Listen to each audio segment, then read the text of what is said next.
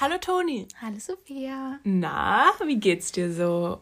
Bist du gut in die Masterarbeit gestartet? Ja, es ist noch nicht so viel passiert, obwohl heute eigentlich habe ich dann so richtig gestartet. Eigentlich sollte ich letzte Woche starten, aber meine Chemikalien waren noch nicht angekommen. Also heute ähm, war der ähm, erste richtige Labortag. Genau, heute habe ich richtig losgelegt und ich freue mich total wieder im Labor zu stehen. Man muss ja erstmal noch ein bisschen reingrooven und so, wo sind alle Sachen und alles, aber ansonsten Erstmal top. wird alles gesucht, das kann ja, ich mir wirklich. vorstellen. ja, herzlich willkommen an all unsere Zuhörer. Schön, dass ihr wieder bei der neuen Folge von Stimmt die Chemie, unserem Wissenspodcast dabei seid.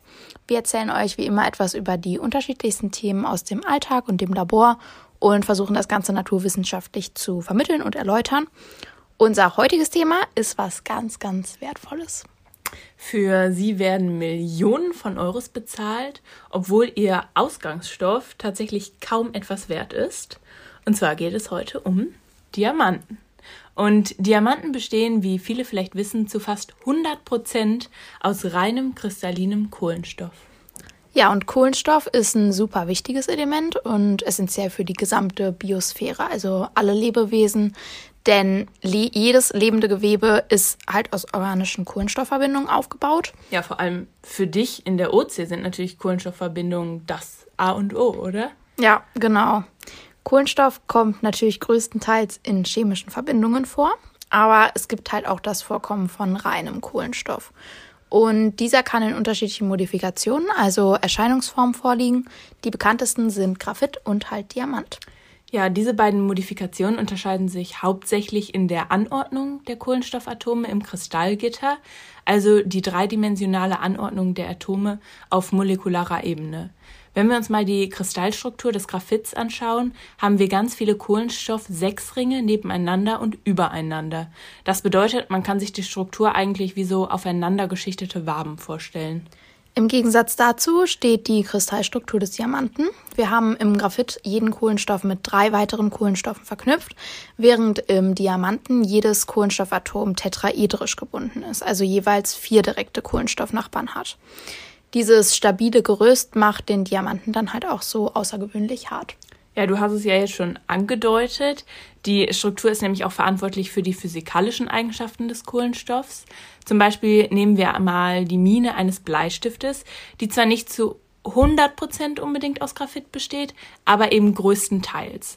Und wir wissen alle, wie schnell diese blöden Minen abbrechen können oder zerbröseln und die Minenstückchen dann das ganze Blatt voll schmieren. Ja, stimmt, das ist ein gutes Beispiel. Und das liegt eben daran, dass Graphit halt ziemlich weich ist. Außerdem ist es im Gegensatz zum Diamanten schwarz und elektrisch leitend. Die Diamantmodifikation von Kohlenstoff ist nämlich in der Regel farblos, elektrisch isolierend und eben super, super hart. Diamant ist nämlich tatsächlich das härteste natürliche Material, was es überhaupt gibt. Deshalb werden sie auch häufig als Schleifmittel oder zum Schneiden von Glas verwendet. Viele denken jetzt bestimmt, okay, das härteste Material, das müsste ja eigentlich unzerstörbar sein.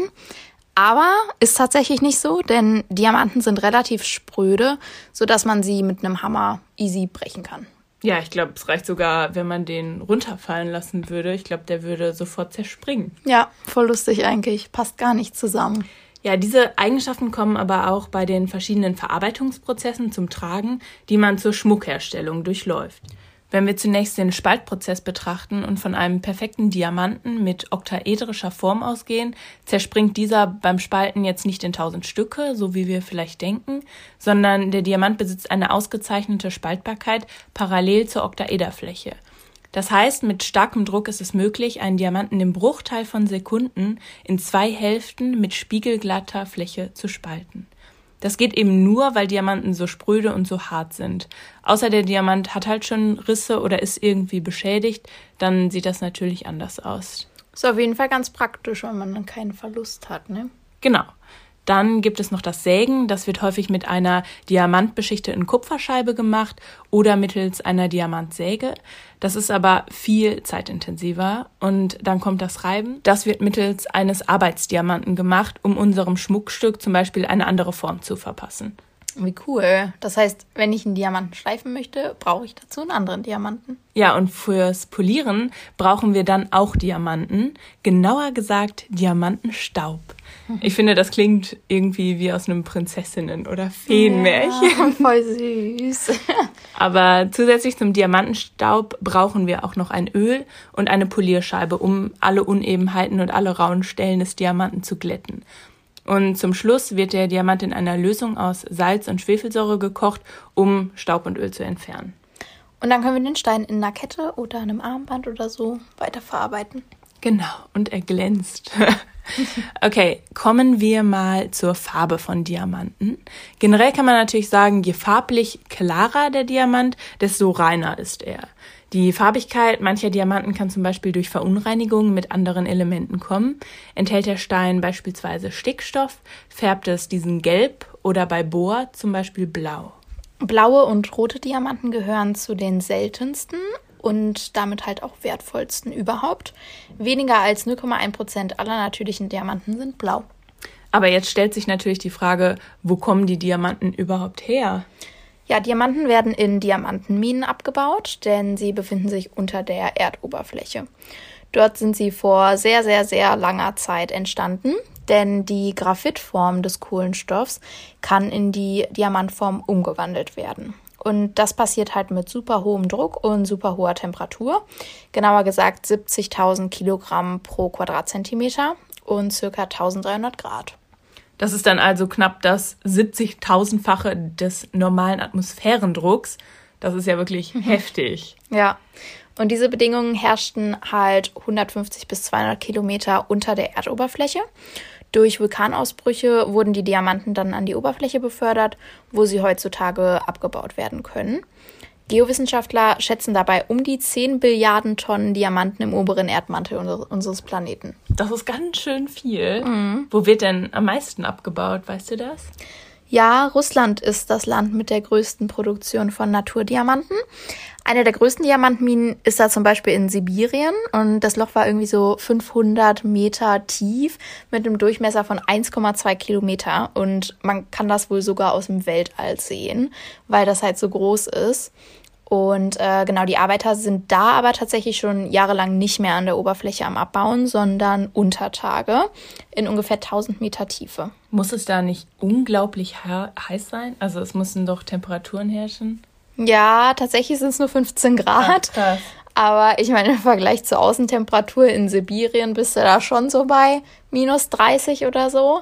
Das ist natürlich dann trotzdem echt großer Unterschied. Ist ein großer Unterschied, aber 15 Grad ja. ist trotzdem für uns jetzt noch nicht so warm. Ja.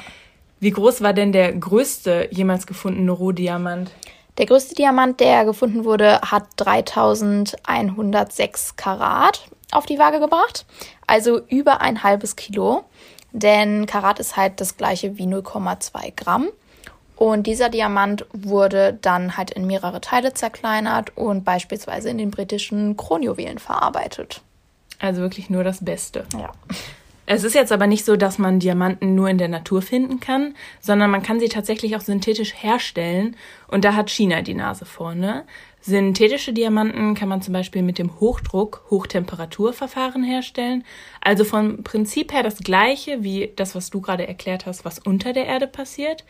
Das Graphit wird in eine Presse gelegt, die dann über mehrere Wochen bei sehr hohen Temperaturen super viel Druck ausübt, bis sich dann eben das Graphit in Diamant umwandelt.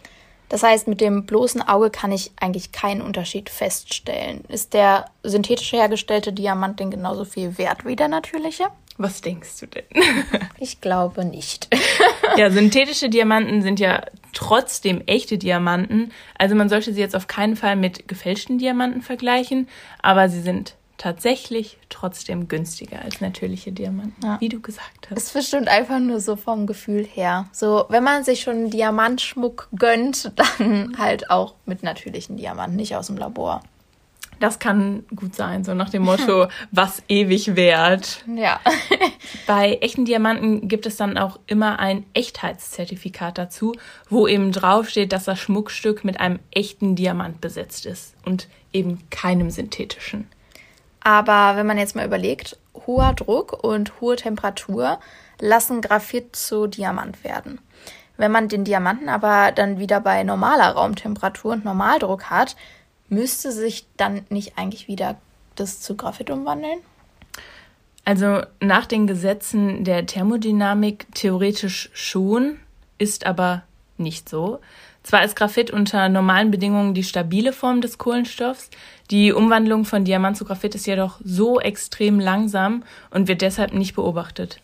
Die Diamantmodifikation ist nämlich metastabil. Das bedeutet, die Modifikation ist kinetisch stabil, thermodynamisch aber instabiler. Wenn der Vorgang aber jetzt mit ausreichend Energiezufuhr angestoßen wird, zum Beispiel durch Erhitzen oder Ausschuss von Sauerstoff oder sogar durch mechanische Schläge, dann kann die Umwandlung in Graphit, also die thermodynamisch stabilere Modifikation, stattfinden. Das heißt, wenn wir jetzt mal das Sprichwort Diamonds are forever anschauen, können wir das nicht ganz so unterschreiben. Ja, unter Normalbedingungen aber schon. Ja. Okay, kommen wir mal zu einer weiteren Anwendung, weil Diamanten sind ja jetzt nicht nur im Schmuck zu finden, sondern sie sind zum Beispiel auch in der Chemie zu finden. Die Diamantpresse? Ja, genauer gesagt die Diamantstempelzelle oder halt Diamantstempelpresse. Das ist ein Gerät, das Materialien durch extrem hohen Druck komprimieren kann und das wird von Geochemikern oder Geophysikern bei Experimenten eingesetzt, um herauszufinden, welche Stoffe sich unter extrem hohem Druck und auch Temperaturbedingungen bilden. Dadurch lassen sich dann auch Rückschlüsse ziehen, was im Erdinneren so passiert. Ja, und durch die Experimente lassen sich dann natürlich auch neue Verbindungen irgendwie herstellen, die wir vielleicht bis jetzt noch nicht herstellen konnten, weil wir eben so extreme Bedingungen haben, wie Toni gerade schon gesagt hat. Mhm. Aber was jetzt vielleicht noch spannend ist und worüber wir noch gar nicht gesprochen haben, ist so der Preis. Und ich ja. glaube, es gibt wirklich viele Menschen, die bereit sind, super viel Geld für Diamanten auszugeben. Also ich meine, es gibt ja auch echte Diamanten, die wirklich relativ klein sind für einen geringen Preis und auf jedem Verlobungsring ist doch eigentlich ein echter Stein. Also Na. nicht auf jedem.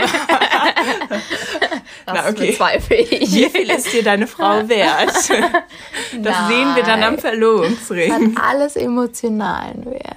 Aber ja. die Leute, die es halt, die halt einfach zu viel haben und nicht mehr hinwissen mit dem Geld, nee. die kaufen sich dann einfach Diamanten. Aber man sagt doch eigentlich, dass der Verlobungsring hm. zwei bis drei Monatsgehälter des Mannes kosten soll. Und, Und China, kommt dorthin mit dem Ring? Äh, in China ist das total wichtig. Hm. Je wichtig, also je größer und je Ach, prachtvoller, desto toller bist du als Mann. Ah, also es ist ein richtiges Status, Statussymbol da. Und da wird mhm. so viel Geld mit in dieser Industrie gemacht. Ich weiß nicht, ob das jetzt hier in Deutschland auch so extrem ist, aber ich glaube, die Chinesen haben ja oft die Nase vorne bei sowas. Ja, wie, wie viel kostet denn ein Diamant so?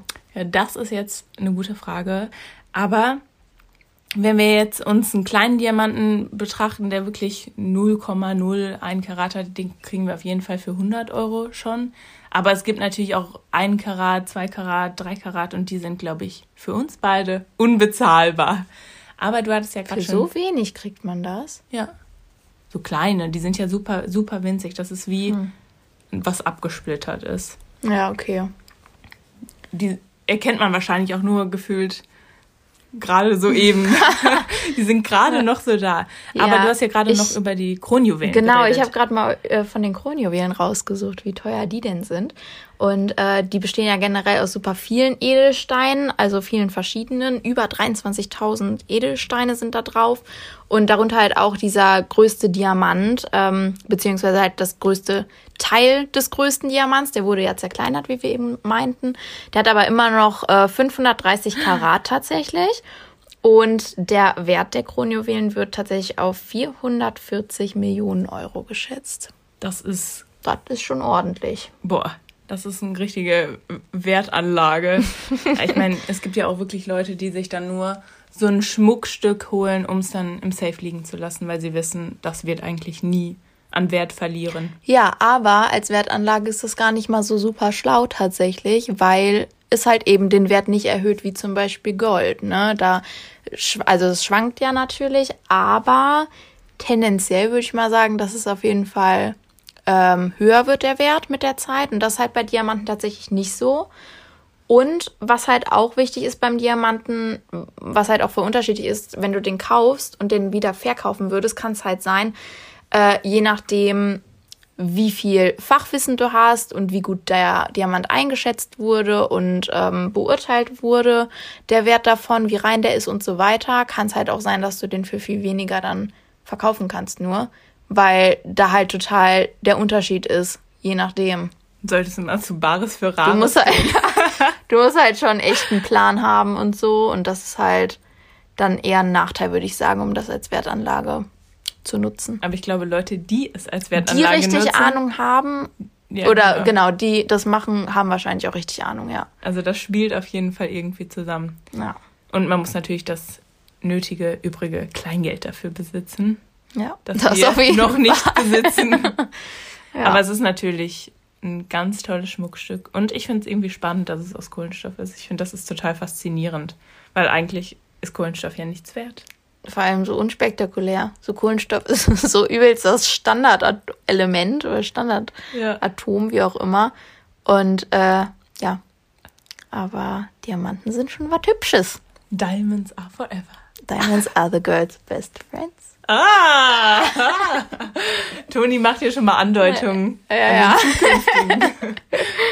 Okay, ihr Lieben, wir hören uns in zwei Wochen wieder, wie immer, mit einer neuen Folge von Stimmt die Chemie.